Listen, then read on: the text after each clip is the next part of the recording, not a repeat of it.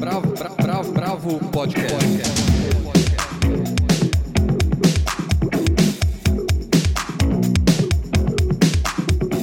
Olá, bem-vindos ao podcast da Bravo. Eu sou Guilherme Werneck e hoje tem a redação toda aqui: Helena Bagnoli, Paula Carvalho, André Reina e Almir de Freitas. O Almir começa o podcast de hoje falando sobre Pontos de Fuga, o novo livro da trilogia do Milton Atum. Depois a Helena vai falar da exposição da japonesa Shiharu Shiota, que está no CCBB aqui de São Paulo. Eu falo do Festival de Música Estranha, tem inclusive uma pequena entrevista com o Tiago Cury. Daí a gente vai falar da peça As Mãos Sujas, do Sartre, que tem direção do José Fernando Peixoto de Azevedo, do documentário Bicha Travesti, de Cláudia Priscila e Kiko Goifman, que tem como estrela a rapper Linda Quebrada, e também sobre a visita que a gente fez à usina de arte na Zona Mata Sul, em Pernambuco. Depois a gente vai para uma comparação entre duas séries da O2, Irmandade e Pico da Neblina, e termina com o ganhador da Palma de Ouro em Cannes, o filme Parasita do Bong Joon-ho, que entra em cartaz. Então vamos começar com o Almir e o Milton Atum. Bravo, bravo, bravo, bravo. Bom, Pontos de Fuga é, saiu agora no início do mês. É o segundo volume da trilogia O Lugar Mais Sombrio, que o Milton iniciou em 2017 com A Noite da Espera. Aqui a gente continua, nesse segundo romance, a gente continua acompanhando a trajetória do Martin, o jovem Martin, no seu processo de formação política e sentimental uh, durante os anos da ditadura. O primeiro volume começa em, em 1967, e esse segundo volume se estende até 1980. Basicamente, nesse segundo volume, o que a gente tem é um retrato quase que completo dos anos 70. No primeiro volume, a história começa com o Mate, ele tem 16 anos, mora em São Paulo com a família, até que a mãe, uma professora, deixa a família para viver com um artista plástico no interior de São Paulo, numa história que não é muito bem contada e que fica nebulosa até esse momento da, da trilogia. Ela praticamente desaparece da vida do Martin, por razões que não são muito bem esclarecidas, e nesse segundo volume, sinto dizer, não há respostas para essa questão. Na verdade, há menos respostas. No primeiro volume, o Martin, então, depois disso, ele é obrigado, jovem como era, adolescente, a mudar para Brasília com o pai, que era um engenheiro da Poli, carola e reacionário. E o Martin, a partir daí, vive uma, uma obsessão por, por esse reencontro da mãe, que é uma das linhas dessa dessa, dessa narrativa. Né? Essa, essa é a linha pessoal do Martin, e quando a gente coloca em perspectiva essa formação dele como jovem nos anos da ditadura, a gente tem é, a caracterização inicial de um romance de formação, né? que é um gênero clássico da literatura, mas não é só isso. O que o Milton vai construir, e ele constrói isso desde o primeiro, do primeiro volume, é quase também como um romance geracional ao mesmo tempo que, o, que os aspectos do romance de formação estão muito presentes. E esses dois aspectos de, de, tratamento da narrativa, elas vão dar tônica desde o primeiro momento num, numa história que é a história do Martin, sim, é o Martin que vai recolher os cacos de uma história, ele conta a história retrospectivamente, a gente sabe isso desde o primeiro volume, ele está em Paris exilado, no final dos anos 70, em alguns momentos, e retrospectivamente ele vai relembrando é, as etapas da vida dele, mas não só, porque em Brasília ele ingressa no curso de arquitetura e lá ele faz um grupo de amigos, amigos ligados ao teatro, amigos ligados à poesia e amigos ligados à militância estudantil. Esse conjunto de pessoas também tem voz, ou seja, não é uma narrativa que fica concentrada apenas no Martin. O que o Milton usa, ele cria uma, uma narrativa múltipla de muitas vozes de muitos protagonistas. Então, o que você tem não é só a história do Martin. A história do Martin é, é o fio condutor, mas o que se desdobra nessa trilogia, O Lugar Mais Sombrio, é essa multiplicidade de vozes e essas vozes que são bastante diferenciadas por questões é, completamente distintas. Quer dizer, você tem ali entre os amigos dele é, uma atriz que é filha de um general, você tem um, um rapaz que é filho de um diplomata caído em desgraça no Itamaraty.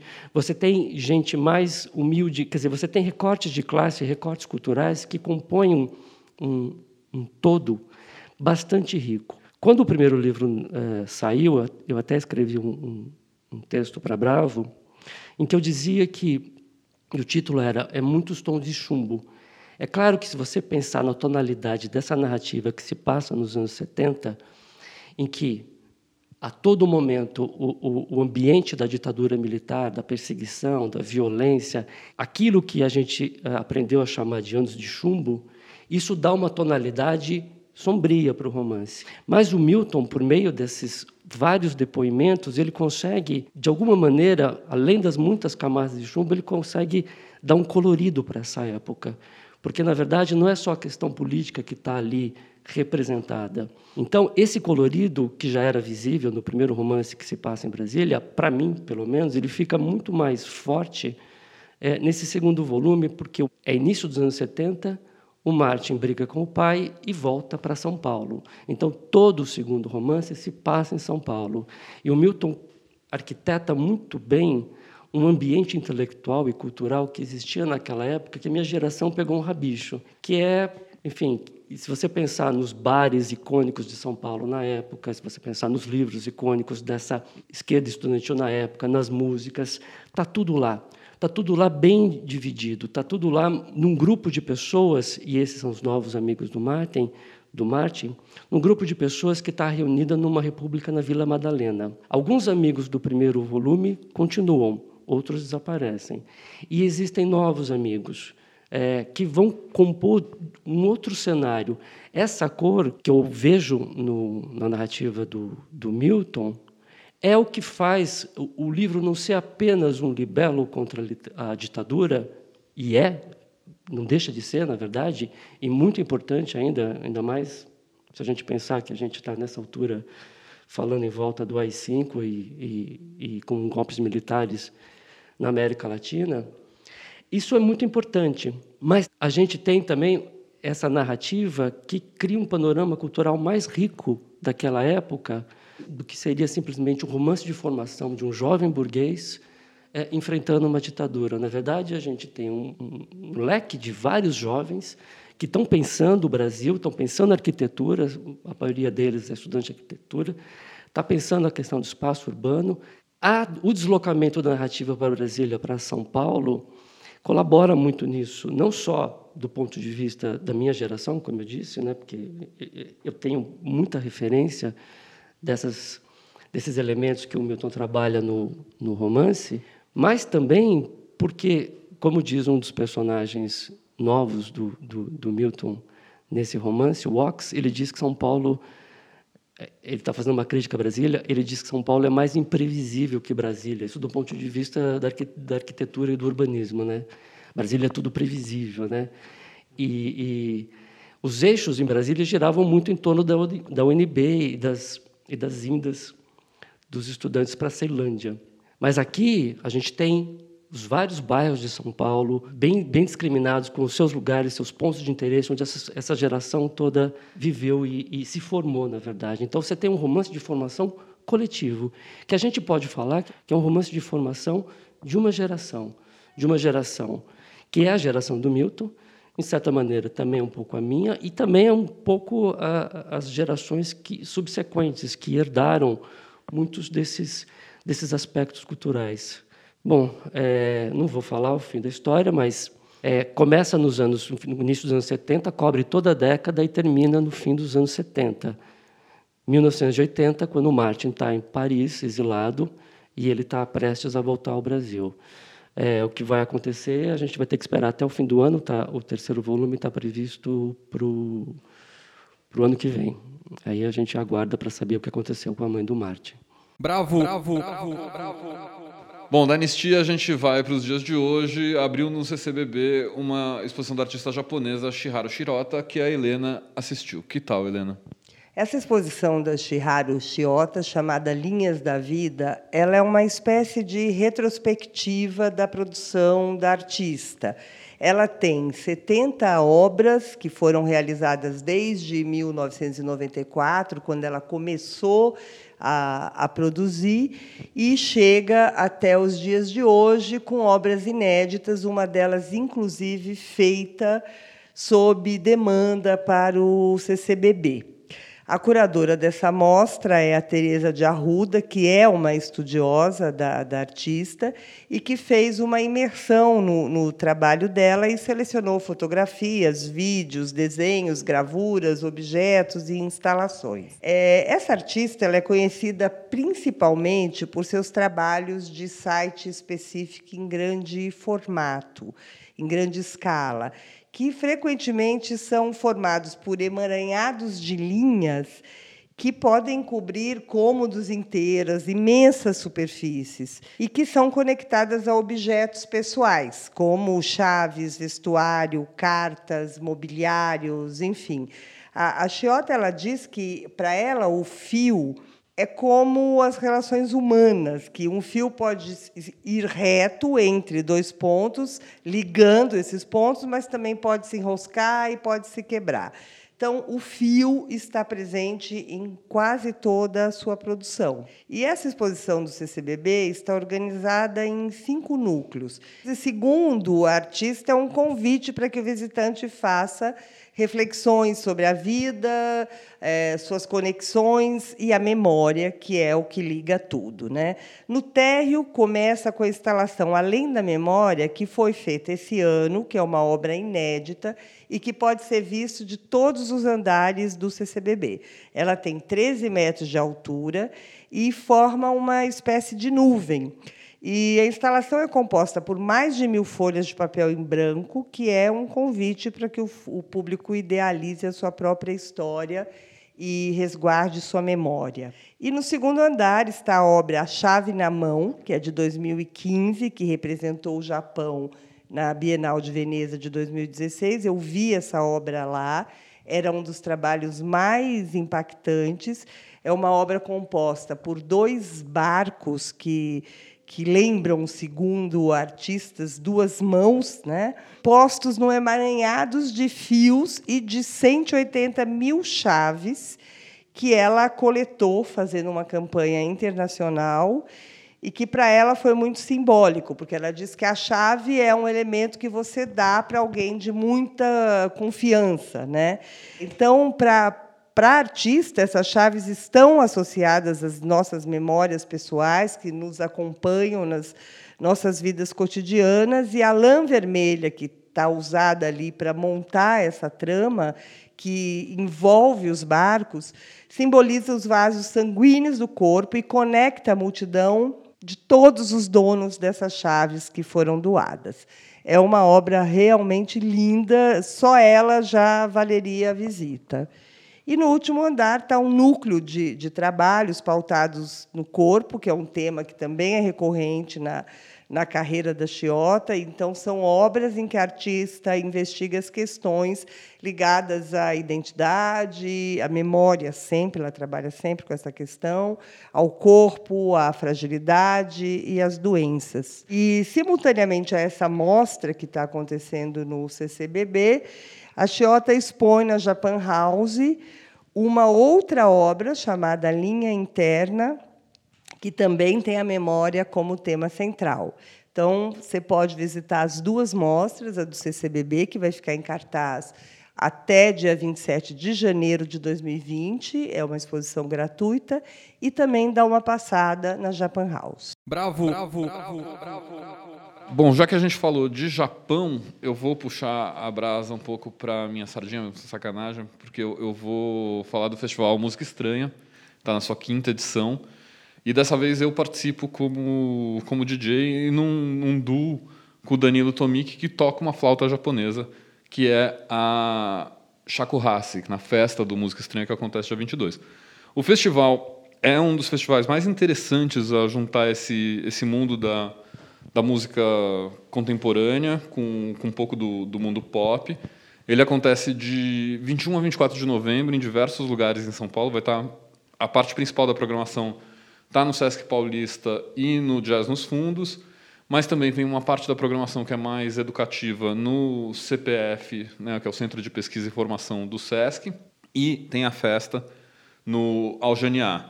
Eu acho que são três núcleos assim que compõem o, o festival. Um núcleo é, é, vem de Londres, né, principalmente em torno do, da artista londrina Laura Bauer, que é uma soprano, uma, uma mulher super interessada em, em música contemporânea. Ela tem trabalhos incríveis, ela, ela, é um pouco de uma artista assim multimídia, né? E ela, o legal dessa edição é que ela vai se juntar com músicos brasileiros e com o videoartista Raimundo Benedetti para fazer uma obra específica e para tocar essa obra depois de vários ensaios, é uma obra que tem eco ali no lado mais ativista dela, que vai falar sobre sustentabilidade, mudança climática. E a parte musical vai ser junto com o pessoal do, do Ateliê Contemporâneo, que é ali da, da Escola Municipal de Música, do, da Praça das Artes. A escola que está ali tem à frente o Tiago Gatti e o Gustavo Bonini.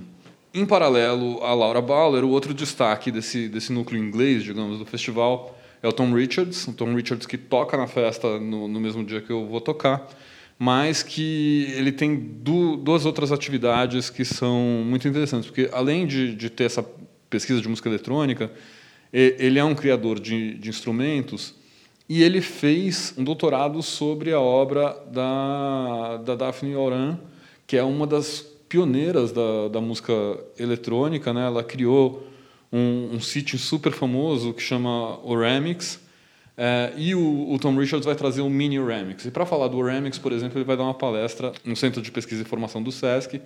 É, e o Remix era um sintetizador que ele, ele, você tocava a partir de estímulos visuais, ali feitos em acetato. É, é super interessante. A obra da, da Daphne é, é dessas obras fundamentais para quem gosta de música eletroacústica, para quem gosta dessa pesquisa mais eletrônica. E, e, é legal você passar com ela por esse filtro é, mais contemporâneo. Uma segunda parte muito interessante do festival é a parte de, de improvisação, e aí o destaque tem um duo do Canadá que chama Not the Music, que é um duo de baixo preparado e clarone. O, o Henrique Normand toca o, o baixo preparado, também toca alguns objetos encontrados tal, e o Felipe Loiset toca o, o clarone. Né? Então tem essa, esse lado também do grave na, na música deles. É, é uma música de, de invenção, de improvisação, seja feita na hora. E aí, do lado brasileiro, quem vai se apresentar junto com eles, não junto com eles, mas na mesma noite que eles, é, é, também um outro amigo da casa, que é o Gilberto Monte, que além de produzir uma série de, de discos, né, produziu agora o último disco do Lucas Santana, produziu o Cacá Machado, tem um trabalho de música experimental que é menos conhecido. Né? Ele vai apresentar uma peça que é fóssil, madeira e minério, que é feito também para guitarra preparada, que a guitarra é o principal instrumento que ele toca, mas também usando é, objetos sonoros. Né? E nessa vibe também mais, mais improvisada, mais estranha, mais voz tem o duo Prismas, né, que é um duo de, de sintetizador e, e voz. Na noite da festa, além dessa do Tom Richards, que é a grande estrela, dessa, dessa brincadeira que eu vou fazer com o Danilo Tomic, vai ter também o, o Ricardo Carioba e a Mari Rezer fazendo é, uma intervenção sonora ali a partir do, dessas pesquisas novas que eles estão fazendo juntos e que a gente já ouviu até inclusive aqui na, no podcast da Bravo. Aí a gente tem um terceiro núcleo que vai ter tanto os dinamarqueses do, do Senatet quanto o Moep Etmo com a Mirella Brandia fazendo essa última peça que eles passaram, inclusive, essa temporada no, no Teatro Santa Terra desenvolvendo. É, e para falar um pouco de, do Senatet, que é um do, dos, dos núcleos ali mais interessantes da, da música moderna da Europa continental, é, eu vou deixar o Thiago Cury, que é o, o curador do festival, é, falar um pouquinho. Ele deu uma entrevista para mim no programa das Tortas, que está no ar nessa semana, que foi ao ar na Dublab na quarta passada. Então eu vou roubar um pouquinho da entrevista que o Thiago me deu lá para o programa da Dublab e vou botar aqui para vocês. A segunda camada é do grupo dinamarquês, chama Senate. Esse grupo é um dos grupos sim mais inovadores assim na cena de música nova, de música contemporânea é, da Europa. É, inclusive, ele se autodenomina Ensemble for Art and Music, né, transitando por muitos gêneros artísticos, pelo teatro musical, performance, artes visuais, é, live, live cinema, live electronics, peças site specifics, uma série de novos formatos, novas abordagens. O grupo é fundado pela artista Anna Bennett, que é uma referência também no conceito de nova curadoria musical, artística. É, ela é de ela é diretora do, do festival também de referência na Dinamarca que chama Spore Festival, é, além de participar de vários boards de cultura da Dinamarca e da Europa. É, ela tem uma visão muito atual é, sobre um que é hoje um ensemble de música de invenção, né? E com diversas colaborações, tanto propostas por eles quanto recebidas de outros artistas de institutos, é, com diversos músicos, artistas, compositores pelo mundo, né? É, e sempre buscando aquela expressão artística assim que está na ponta de lança, sabe, cutting edge, é, e colaborando em geral com artistas também jovens, novos, novas ideias, novos formatos. O Senate traz para o festival dois concertos diferentes. É, um concerto que é o, o, repertório atual que eles estão trabalhando, que é o Mekite, que, que é de um, de um compositor é, que vem também, é Niels Roscold. E um, essa obra do Niels Mekite é uma obra bastante lírica, uma obra de mais fôlego, tem 55 minutos, que fluem com bastante leveza, né? E uma obra muito lírica e que é, agrada tanto a gregos, troianos, vovós, vovôs, iniciados e não iniciados. Bom, esse foi o Thiago Cury. Eu acho que tem muito que ir no Música Estranha. Música Estranha é um, dos poucos espaços para a gente pegar essa música mais exploratória em São Paulo é, e ir a fundo e ir em lugares onde o som é bom, onde você tem é, um público mais dedicado. Na verdade, eu acho que o Sesc Paulista tem cumprido esse papel ao longo do ano. A gente teve o Sonic, a gente teve outros lugares. Então, ver no Sesc Paulista é uma maravilha, mas o Jazz nos Fundos também, como na última edição, se mostrou um palco super interessante, principalmente para essa coisa mais improvisada. E para quem é de crianças também tem o, o André Damião fazendo a, a música estranhinha para crianças, que é uma oficina do André Damião, que é esse grande pesquisador e músico... É, brasileiro é, brincando ali com, com, geradores de sons com, com crianças. E é isso. Então, pra, eu vou deixar vocês com só para dar um gostinho, assim, com um trechinho de uma de uma música da, da Laura Bauer, que é essa soprano bastante forte, digamos.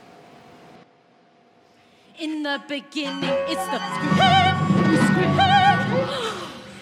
a scream of sadness, a scream of horror, a scream of anger, scream of refusal. No!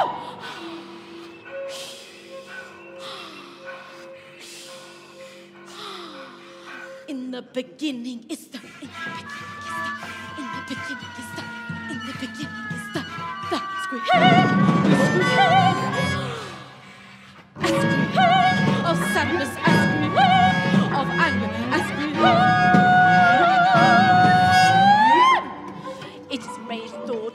not from the pose of reason. It is rage that thought is born, not from the pose of reason. It is rage that thought is born, not from the pose of reason. It is rage that thought is born, not from the pose of reason. It is rage that thought is born, not from the pose of reason. It is rage that thought is not from the pose of reason. It is rage that thought is born, not from the pose of reason. It is rage that thought is not from the pose of reason. It is rage that thought is not from the pose of reason. It is rage that thought is not from the pose of reason. It is rage that thought is not from the pose of reason.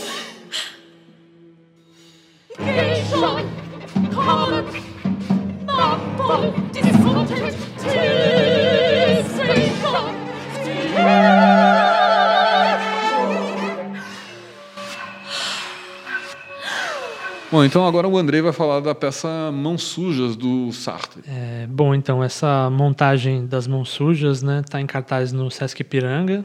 Ela fica em cartaz lá até o dia 24 de novembro e ela tem direção do José Fernando Peixoto de Azevedo. Segundo uma nota do programa da peça, se eu não estou enganado, essa é a primeira montagem desse texto, apesar dele ter sido escrito em 48, né? Enfim, essa peça do Sartre ela se passa em Ilíria, que é um país fictício ocupado por, pelos fascistas no período final da Segunda Guerra.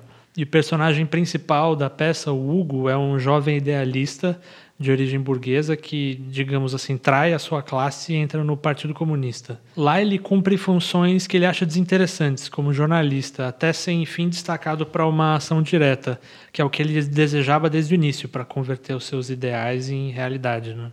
Mas o líder do partido, que chama é, Hüderer, ele se decide por uma política de aliança com os conservadores e os liberais do país contra a ocupação fascista. Uma ala dos comunistas contrária a essa linha decide então assassinar o Roderer. É, se o Hugo fosse bem sucedido nessa missão, ele finalmente seria legitimado dentro do partido.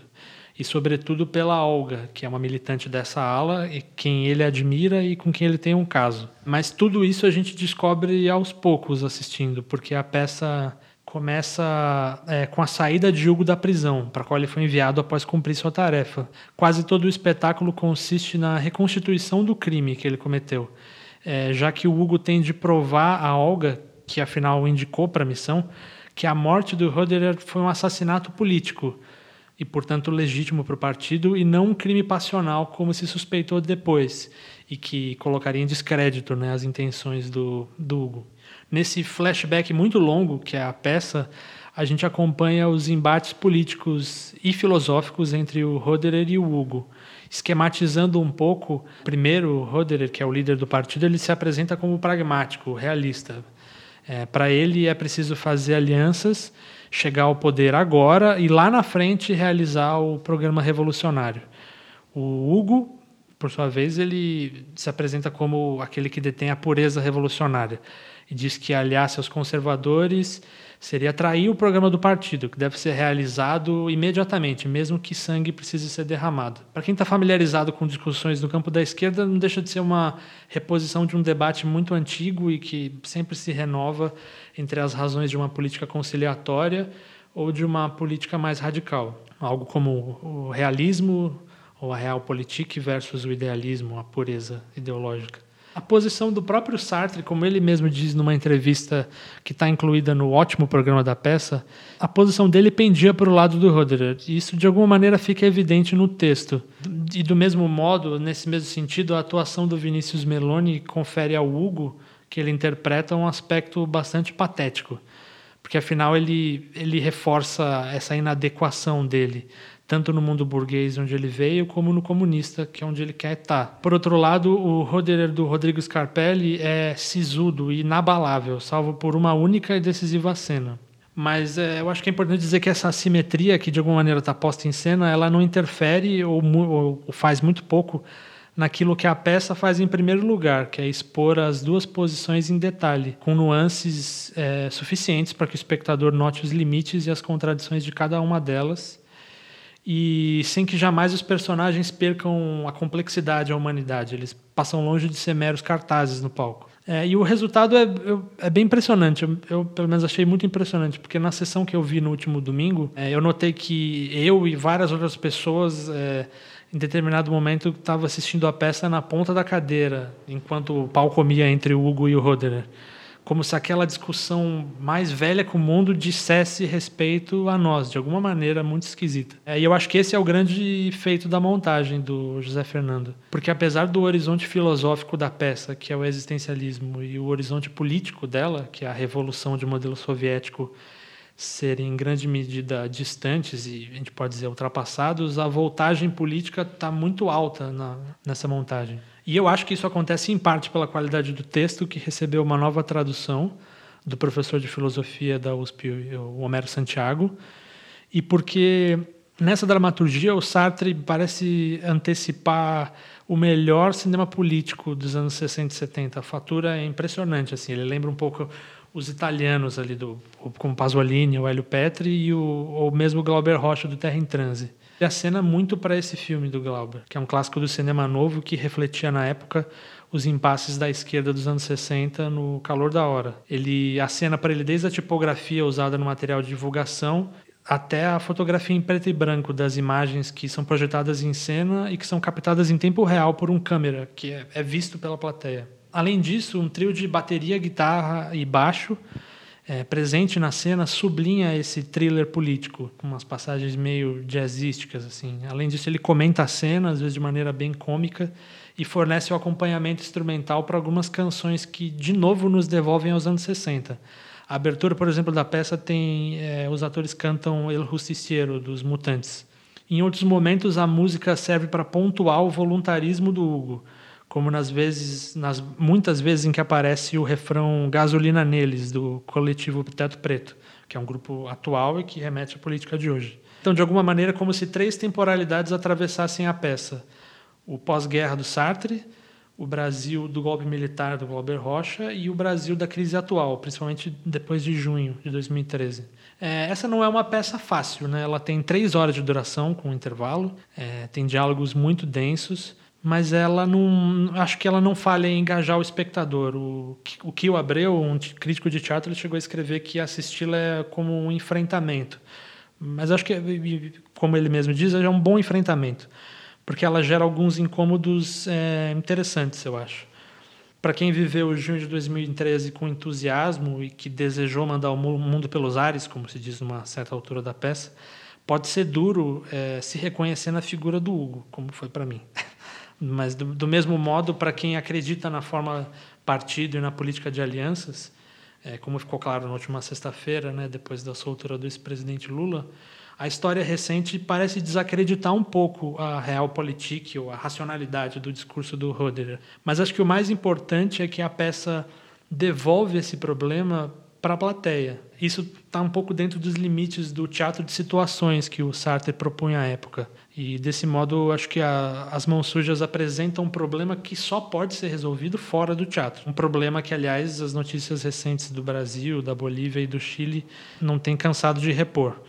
Então, para quem, quem aguentar o tranco, a peça está em cartaz até o dia 24 de novembro, é, inclusive no feriado agora de sexta-feira, com sessões de sexta a domingo. Acho que, do que eu vi esse ano, acho que é uma das montagens mais importantes da cidade. Acho que vale a pena dar uma olhada lá. Bravo! Bravo! Bravo! bravo, bravo. Vamos ver, sem esquecer do Equador também. Bom, das veias abertas da América Latina, vamos para um momento super atual. A Paula Carvalho vai falar sobre o filme da Linda Quebrada, O Bicho a Travesti, dirigido pelo Kiko Goifman e pela Cláudia Priscila.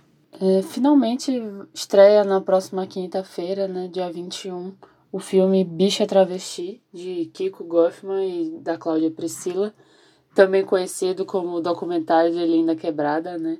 O filme tem rodado o mundo desde o começo de 2018 ele ganhou o prêmio de melhor documentário com temática LGBTI no Festival de Berlim do ano passado. Depois ele foi exibido em vários festivais, assim, em Torino, em Barcelona, Cartagena. Ganhou o TED Awards, que é um prêmio muito importante do cinema LGBT, é, como melhor documentário. Também foi exibido no Mix Brasil, em São Paulo. E agora ele ganha o circuito comercial, né? O filme chega numa fase boa e muito diferente para Lin, né? Ela tá vivendo a Natasha da minissérie Segunda Chamada na Globo. E por um lado também uma, uma fase um pouco difícil, porque eu sei que ela tem pelo menos um caso de uma apresentação que ela que foi cancelada dela esse ano, nessa onda dessas censuras prévias que estamos tendo no Brasil, é, na parada LGBT de, de uma pessoa. E até para gravar o último clipe dela, que saiu recentemente, agora no começo do mês, o Oração, é, teve uma história triste. Os donos do espaço que ela já tinha contratado levaram a polícia quando souberam que iam pessoas trans lá gravar. São histórias que demonstram esse lado meio preconceituoso e bizarro que a sociedade brasileira tem se dirigido. Pelo menos uma parte dela. Graças a Deus, só uma parte dela.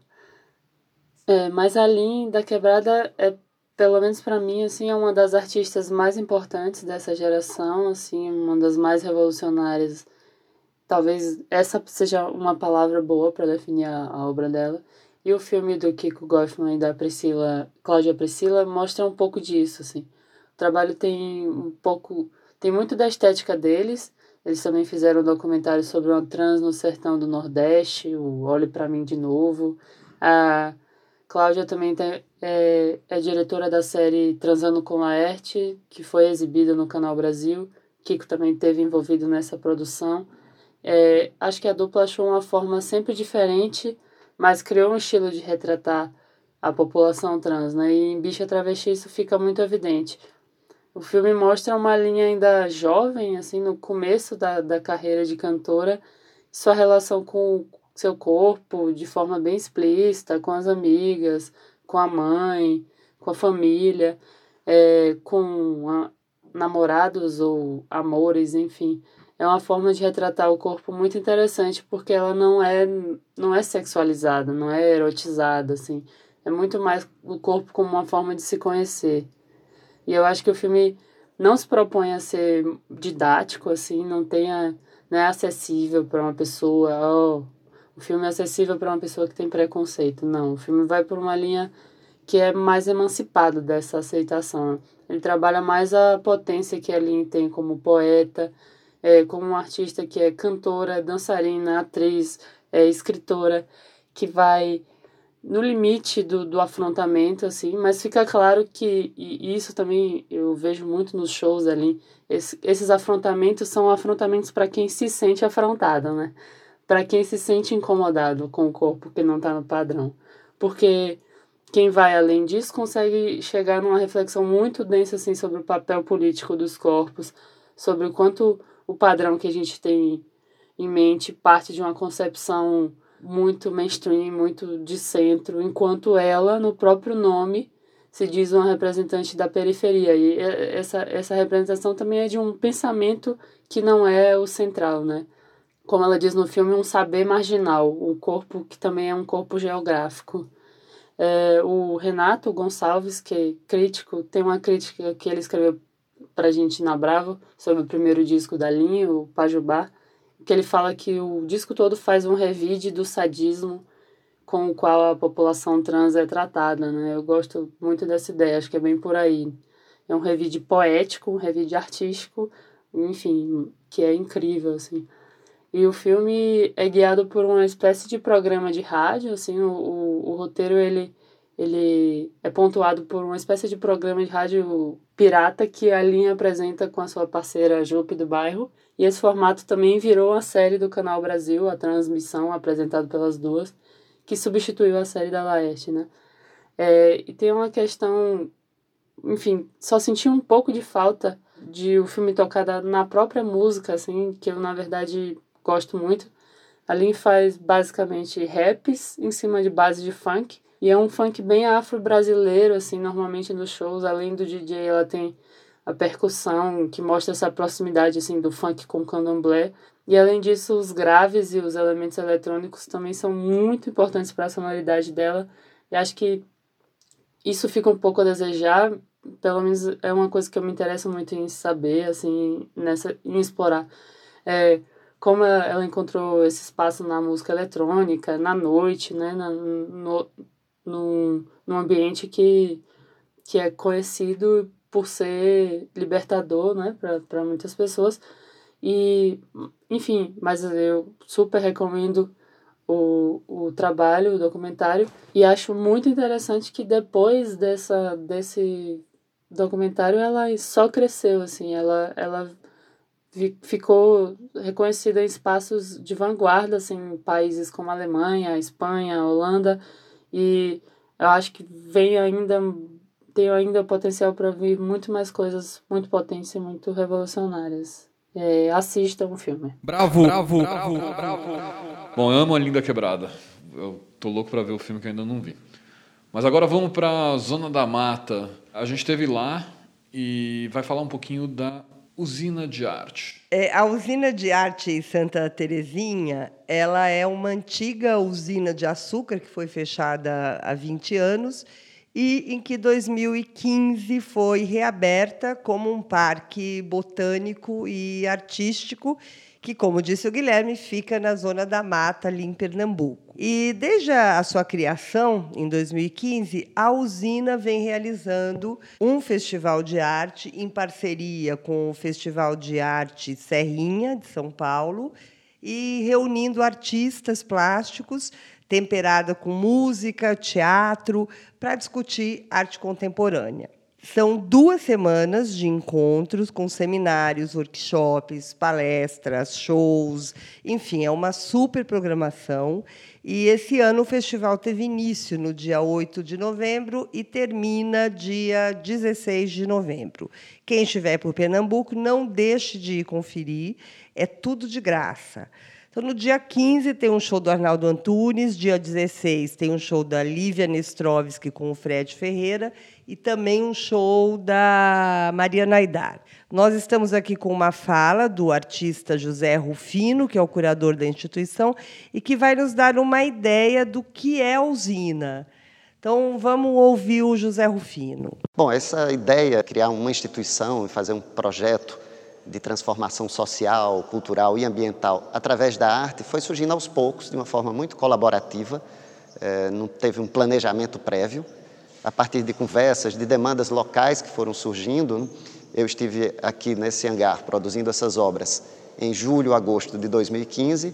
Em janeiro de 2016, eu, Ricardo, Bruna, Bárbara, já havíamos constituído uma associação, a Associação Cultural, Sociocultural e Ambiental Jacuípe, que posteriormente estabelece a usina de arte. E a ideia é, digamos, restabelecer a economia da região, não mais com a usina de açúcar e álcool, que está morta, e sim com a educação. E cheguei com a intenção de produzir uma obra para esse jardim. E entrei nesse espaço, que é o antigo hangar da usina, e na ocasião estava funcionando aqui uma oficina mecânica com os mecânicos, tratores, empilhadeiras de cana, enfim, era um verdadeiro caos e ao mesmo tempo uma matéria muito interessante de trabalho, não apenas pelas peças, parafusos, móveis, facões do corte de cana, peças mecânicas variadas, mas também pela matéria humana que estava aqui dentro. Né? Então eu preferi não desocupar o espaço e ocupá-lo assim como se fosse percolando né? uma possibilidade de convivência. Eles nunca tinham convivido com um artista, não sabiam o que era arte contemporânea. Eu passei duas ou três semanas aqui, digamos, numa tarefa de conquista. Então tudo começou assim, a partir das conversas, do contato com cada um, que se deu uma interação para a produção dessas obras que estão aqui expostas. Todas foram feitas em parceria com esses homens e, na medida que eram sendo colocadas na parede, essas peças mecânicas remanescentes e tratores iam saindo. E isso se estabeleceu como uma espécie de espaço, enfim, museológico. Né? Então, é acreditando nessa potência da ação cultural que a usina de arte surge. Né? De 2015 para cá, muita coisa já aconteceu, a comunidade já vem se organizando, né? já fizemos inúmeras atividades, é, vários festivais, como o que está acontecendo agora. Né? Eu tenho tentado estabelecer uma digamos, simbiose, como o próprio Ricardo Pessoa estabelece, né? não apenas entre as obras e o meio, mas também entre os artistas e não artistas e a comunidade. Então, como se estivesse em busca de uma simbiose de processo de criação. É, a usina de arte comissiona uma obra. Né? Então, a ideia é que o artista venha e, de alguma forma, fique despido né, da sua segurança de trabalho no ateliê e passe, então, a fazer uma operação aqui que, que venha quase no espírito de arte útil. Então, por exemplo, Paulo Meira fez uma residência e a obra tem duas partes. Uma parte física, que é uma escultura, mas ela é apenas um, um símbolo, é uma espécie de obelisco né, da rádio comunitária que ele criou. Então, a rádio se chama Rádio Catimbó e continua funcionando e é gerida né, pelas pessoas da comunidade. Então, acho que obedeceu muito né, a esse critério né, do trabalho que termina tocando no real. Nada faz sentido aqui apenas na sua roupagem, digamos, formal, estética. Tudo aqui se reconfigura. Certo? Isso aqui não é o sistema de arte. Isso aqui é um sistema de vida. Pô, muito interessante, né? O André, você teve lá, né? O que, que você achou? Você teve há um ano lá, na verdade, né? Quando eu estava começando a usina. O que, que você achou da sua viagem por lá? Então, eu tive lá nessa mesma época do ano, em 2018, que quando teve a última edição desse festival Arte na Usina, né? E, e esse é um momento que eu acho muito privilegiado de ir visitar lá. Acho que é muito recomendável ir, porque é, esse é exatamente o momento de construção desse projeto, né? Ele é muito recente. o casal, o Ricardo e a Bruna Pessoa de Queiroz, eles numa durante uma visita em Otim tiveram essa ideia de levar algo próximo disso para a zona da Mata Sul de Pernambuco. E é muito impressionante você ir num lugar é, muito distante da capital ali do, do Recife, que tá, tem um parque, é, um jardim botânico imenso, que aos poucos vai sendo ocupado por obras de arte contemporânea de artistas muito importantes, de, de diferentes gerações. E esse momento do festival é um momento de agregação, digamos assim, né? Que levam os shows para a cidade, levam outros visitantes. E uma coisa que acho que é importante destacar é que tem sido feito um esforço, é, especialmente pelo curador José Rufino, de integrar as pessoas que moram lá nessas atividades, né? Porque a usina foi desativada há mais de 20 anos e ela era o centro da vida econômica e social daquele distrito, que fica no município de Água Preta. E essa é uma maneira de reativar a cidade através da arte e da cultura. E eu acho que é um projeto que merece muito a gente ficar de olho, né? Nesse momento em que o governo lavou as mãos, né, de tocar em frente projetos de cultura, ele, as pessoas estão tentando fazer do jeito que dá, né? Com os recursos que são possíveis e com o esforço local. E acho que é uma mostra de que a cultura ainda tem a capacidade de transformar é, não só a subjetividade, a sensibilidade das pessoas, mas transformar uma cidade também, né? fazer com que ela é, vire um outro espaço, atraia novas pessoas. Então, acho que é um projeto que vale a pena ficar de olho. Viva todas as Bacurau do Brasil. É isso aí. Bravo! Bravo! Bravo! bravo, bravo. Eu vou falar agora de duas séries que estão em cartaz, uma na Netflix e a outra na HBO, né? Você pode ver na HBO Go. É, eu queria depois que vocês comentassem, vocês que, que viram uma das duas, que são A Pico da Neblina e A Irmandade. Por que, que eu resolvi juntar as duas coisas? Primeiro, porque as duas são séries da O2, as duas são séries dirigidas por filhos dos donos da O2, uma pelo Kiko Meirelles, a outra pelo Pedro Morelli, né, filho do Paulo Morelli, o Kiko Meirelles, filho do Fernando. O Fernando, inclusive, dirige alguns dos episódios de Pico da Neblina. E as duas trazem, de alguma maneira, uma ligação forte com o PCC, né?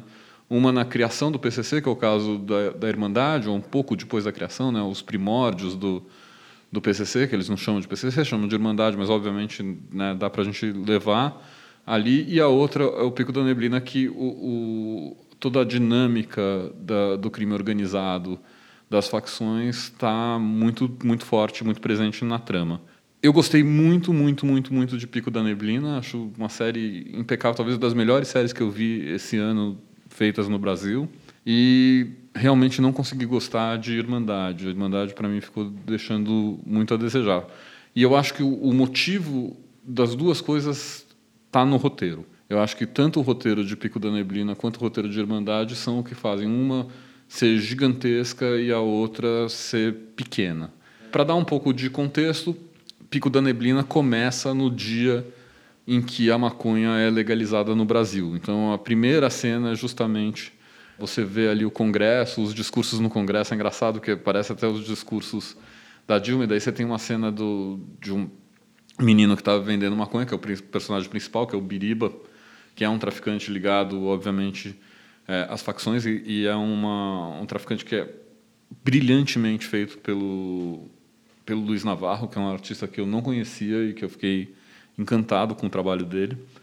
E, e aí, é, primeiro você tem o Biriba passando ali na sua ronda pelos bairros nobres da cidade até chegar na quebrada.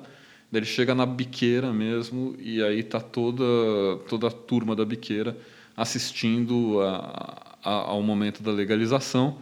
É, inclusive é muito interessante porque entre o delegado os caras começam a, a bater palma. É, esse é dos nossos, obviamente, delegado contra a legalização a favor de Deus e da família. A gente conhece esse discurso. Bom, mas a, a legalização é só o ponto de partida para discutir uma série de, de questões que são cruciais. Assim, a partir do momento que a gente pensa na legalização da maconha, que quem vai trabalhar, o que, que acontece com o crime organizado, o que, que acontece com, com os consumidores. E, e, e a, toda a trama é o seguinte: o Biriba se une a, a um playboy que é o Vini, que é também vivido brilhantemente pelo Daniel Furlan. E aí é justamente desse encontro dos dois que eles vão abrir uma, uma loja de maconha. Então tem toda essa questão de, de como se dá esse, esse momento. E assim, esses dois universos entrando em choque, assim, porque o Biriba está intrinsecamente ligado ao crime organizado, e o crime organizado ali tem a sua estrutura. Tem o Salim, que é o melhor amigo dele, que é feito pelo Henrique Santana. O chefão, que é o CD, é o Dexter, numa interpretação brilhante. E do outro lado, no, no núcleo do, do, Daniel Furlan, além dos amigos, você tem os pais dele, que são é, muito importantes. Né? O pai dele é um típico construtor, absolutamente imbricado com todo esse esquema de corrupção que a gente conhece, que é também vivido super bem pelo, pelo Bruno Giordano. E a mãe dele está com câncer, então tem toda essa questão também da maconha, do, do câncer e tal, e ela é vivida pela Maria Zilda. Mas é justamente desse choque que você tem todo o motor da série, né? Desse choque dessas duas realidades. E é uma série que, ao mesmo tempo que te coloca para pensar, ela é super in, in, bem realizada como entretenimento. Ou seja, ela tem um roteiro ágil.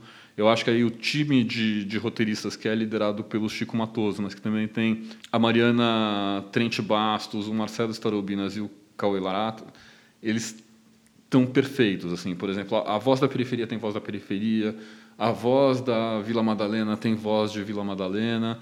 Os conflitos estão muito bem construídos assim.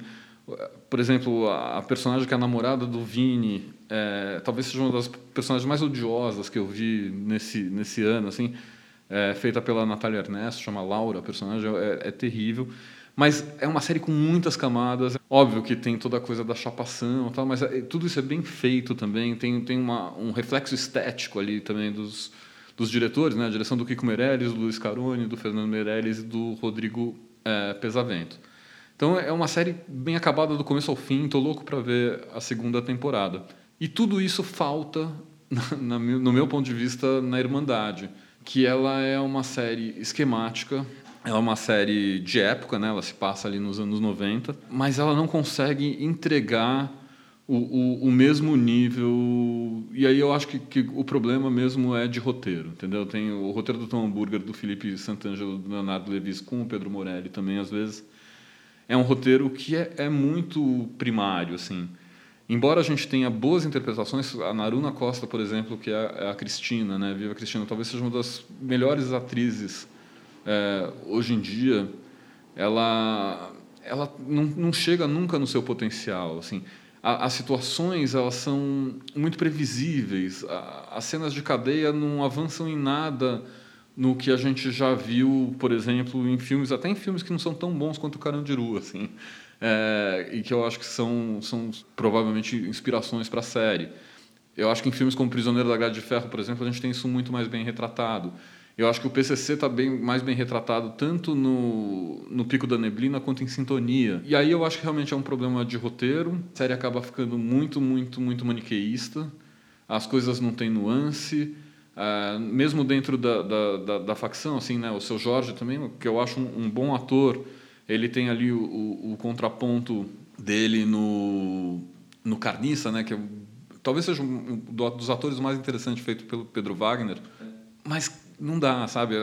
A relação com a polícia, a relação com o presídio, é, parece um novelão. Assim, não, não, não sai desse esquema da, da, dramaturgia clássica TV Globo, assim, que é um, o que é uma pena. Eu acho que é uma oportunidade perdida, já que a gente está dentro do, do mundo Netflix, né? É, e você vê isso, se você olha no, no IMDb, você também vê, vai ver que essa minha opinião ela tem sido corroborada pelos usuários, né? Você vai ver na, nas médias dos usuários, o Pico da Neblina está com uma média super alta e o, o Irmandade não, assim. E as críticas internacionais para o Irmandade também, já que é um filme Netflix, né, que vai, vai girando para o mundo inteiro, também são, são, são bem ruins. Embora tenha bons momentos de filmagem, eu acho que assim tem alguns momentos é, de tensão interessantes, principalmente mais para o final da série. Vocês viram alguma das duas? Eu vi apenas os quatro primeiros capítulos e eu concordo com você. Também achei o roteiro muito fraco. É um roteiro cheio de arestas, de obviedades, é, com uma linguagem bastante simplista, quase simplória, na verdade, o que para mim torna o todo quase desinteressante. Foi foi difícil, eu quero continuar a ver os quatro últimos, que parecem serem melhores que os primeiros, né? mas é, eu, eu, sinto que deu errado. Não tem nenhuma ousadia ali, um ritmo arrastado E apesar de ter um elenco excelente, eles estão mal dirigidos. Assim, de fato, acho que o, o Carniça, né, o Pedro Wagner, é a melhor interpretação, mas às vezes é difícil você acreditar no que aqueles atores estão falando. E, enfim, a, a, minha sensação é de que é um flop. É total. E assim, poxa, eu acho que as duas séries têm essa, essa, essa coisa muito interessante de trazer novos atores, trazer novos rostos, dar um protagonismo a, a, atores negros, entendeu? Só que o Pico da Neblina consegue fazer isso de um jeito brilhante e, e o Irmandade derruba, na minha opinião. É, eu assisti o primeiro episódio do Irmandade e realmente, é, tendo visto Sintonia agora pouco, né? Acho que foi deve ter sido a última série brasileira antes desse. E é uma distância muito grande, né? Parece que é um filme que sobrou do final dos anos 90, começo dos 2000 mesmo, né? O que é triste é isso, é um desperdício de recursos incríveis, né? Ver a Naruna fazendo uma série da Netflix é demais, sabe? Tinha, tinha tudo para dar certo, mas acho que realmente o, o roteiro tem, tem muitos problemas. Não, só queria complementar, concordo totalmente com isso. Acho que o principal ponto aí é a dramaturgia pobre. A minha questão sempre eu fico em dúvida se foi rebaixada de propósito para tentar alargar a base de, de, de, da audiência ou se é um problema de origem. Eu tendo a achar que foi um rebaixamento de propósito, você, você cria uma linguagem mais simples, mais simplória, mais caricata, mais maniqueísta, mais. Enfim, tudo que a gente já falou aqui, para tentar é, atrair audiência. Eu acho um tiro no pé é, quando você tem séries como essas outras de outros serviços de streaming que estão investindo em ousadia, estão investindo em, em, em, coisas mais dif diferentes, né? É, eu acho que é isso. É, talvez não seja tanto a O2, mas talvez a diferença entre HBO e Netflix. A Netflix mandada pelos algoritmos está ficando cada vez mais burra.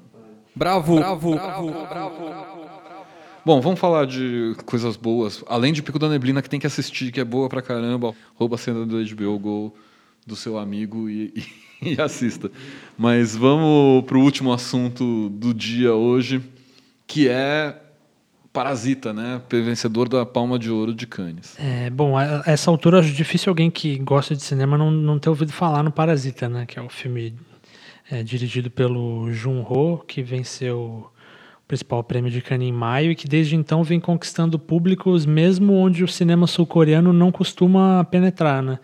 Inclusive os Estados Unidos. Eu vi que esse fim de semana passado ele ultrapassou a marca de 10 milhões de dólares em bilheteria e ele vem sendo cotado para disputar o Oscar de melhor filme entre os títulos de Hollywood, além, é claro, de ser o favorito na categoria de melhor filme estrangeiro. E se você parar para pensar no tema do Parasita, que afinal de contas é a desigualdade social na Coreia do Sul, é um pouco, é, é de fato um fenômeno, né? Ele ter esse alcance tão grande principalmente entre os mais jovens, que iniciaram antes mesmo dos críticos o burburinho em torno do filme, com vários memes e hashtags que se espalharam.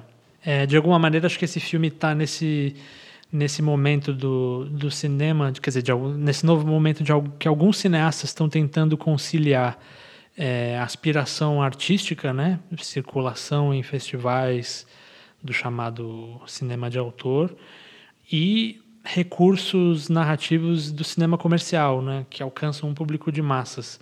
Ele é como se fosse um primo coreano meio distante do Bacurau e do Coringa nesse sentido. Mas para quem ainda não ouviu falar no filme, a sinopse é mais ou menos a seguinte: o, o jovem Ki-woo da família Kim, é, que é formada por pai, mãe e irmã, além do irmão desempregados, todos eles, é, esse jovem ele consegue a oportunidade de trabalhar como tutor de uma criança muito rica, que é da família Park. O filme está sempre nesse contraste entre as duas famílias, a família Kim e a Park. Apesar de ser muito inteligente, é, o Ki-woo ele não entrou no disputado sistema universitário coreano e para conseguir esse emprego ele pede para que a irmã, que tem muitos talentos em Photoshop, esses recursos de design gráfico, que ela falsifique um diploma para ele. A irmã dele também não entrou na universidade. É, uma vez empregado, o Kiwu inicia uma operação para infiltrar os seus parentes aos poucos na casa dos Park, conseguindo emprego para cada um deles após tramar contra os atuais trabalhadores da casa. E assim como o Kiwu, é, para que a irmã se torne arteterapeuta, o pai motorista e a mãe governanta, eles devem, em alguma medida, fingir ser aquilo que não são, começando pelo fato de mentirem sobre não serem parentes, né? O filme tem esse clima um pouco de trapaça, assim, de burla. E essas sequências dessa operação são filmadas com muito senso de humor e suspense. É mais ou menos como se um drama social tivesse sido invadido pelo Missão Impossível ou pela Corrida Maluca. Assim. E acho que é justamente isso que garante o interesse do filme, que esses recursos do cinema de gênero são utilizados num, é, num filme que trata de assuntos normalmente abordados por dramas sociais, como é o caso, aliás, do Assunto de Família, que é o filme japonês é, que ganhou a Palma de Ouro no ano passado e que compartilha com Parasita o diagnóstico pouco desanimador quanto ao estado do capitalismo nos dois únicos países da Ásia Oriental na OCDE, Coreia do Sul e o Japão. O filme tem atuações muito é, preciosas, assim, muito, muito minuciosas também. Elas permitem que enxergar distinções de classe no menor dos gestos e de uma maneira que mesmo um público que não é sul-coreano compreende de uma maneira muito clara. Do mesmo modo, as locações são muito precisas, escolhidas e construídas a dedo. Elas revelam a distância que separa risco, os ricos dos pobres, desde a arquitetura até a infraestrutura urbana dos bairros ricos e dos bairros, dos bairros pobres. É, por isso, o filme tem levantado dentro e fora da Coreia um debate muito acalorado sobre o acirramento da desigualdade social de alguma, o que de alguma maneira desafina um pouco uma narrativa oficial sobre a Coreia do Sul dos últimos anos. É, eu estava ah, me preparando para essa gravação, eu reparei que no, no meu bolso eu tinha um celular e nas mãos um tablet com marcas sul-coreanas.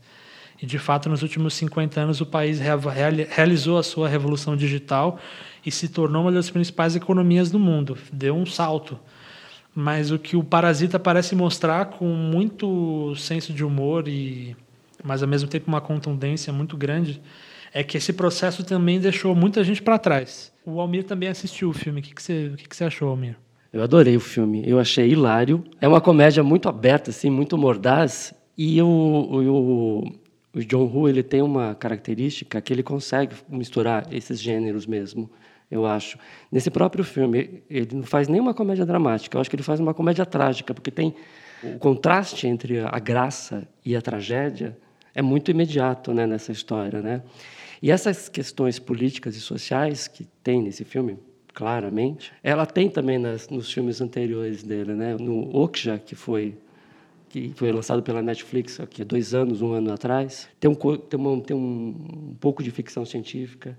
É, ele tem um filme maravilhoso, que é um filme de monstro, que é O Hospedeiro. Não sei se, é, se alguém já viu. É, que tem toda uma questão com os americanos.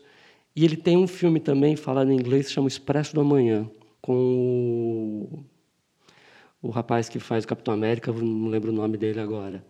É, que, é um, que é um trem, é um filme pós-apocalíptico, é um trem que cruza o mundo congelado e nesse trem está toda a sociedade que sobrou. No começo do trem estão as classes, as elites, e no fundo do trem, em condições humanas, estão os, os a ralé, né, que é dispensável a qualquer momento. É muito interessante isso que ele faz, essa fusão de fato, né? Quer dizer, ele faz filme de monstro, ele faz filme pós-apocalíptico, ele faz filme de ficção científica, mas ele está sempre falando de política e, e, e, de sociedade, né? De, de, diferenças sociais.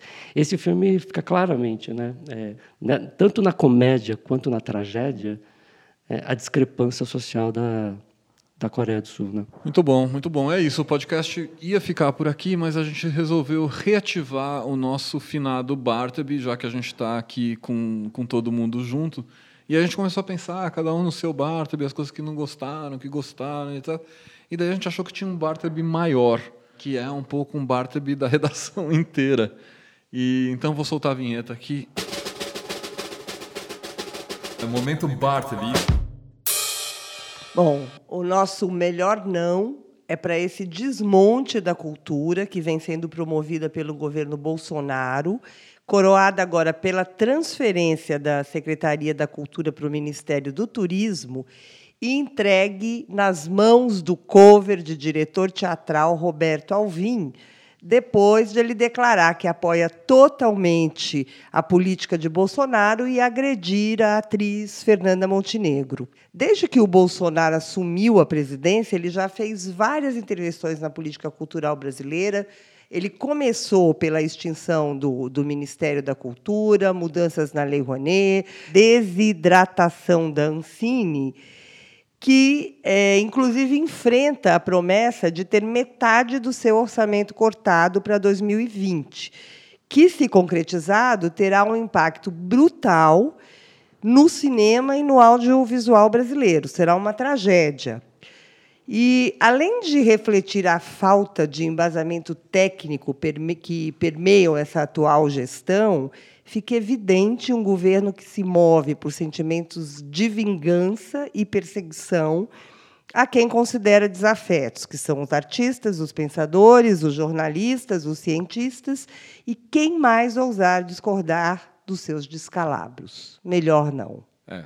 Ou a gente vai ficar só com cultura evangélica. Bravo, bravo, bravo, bravo, bravo, bravo podcast.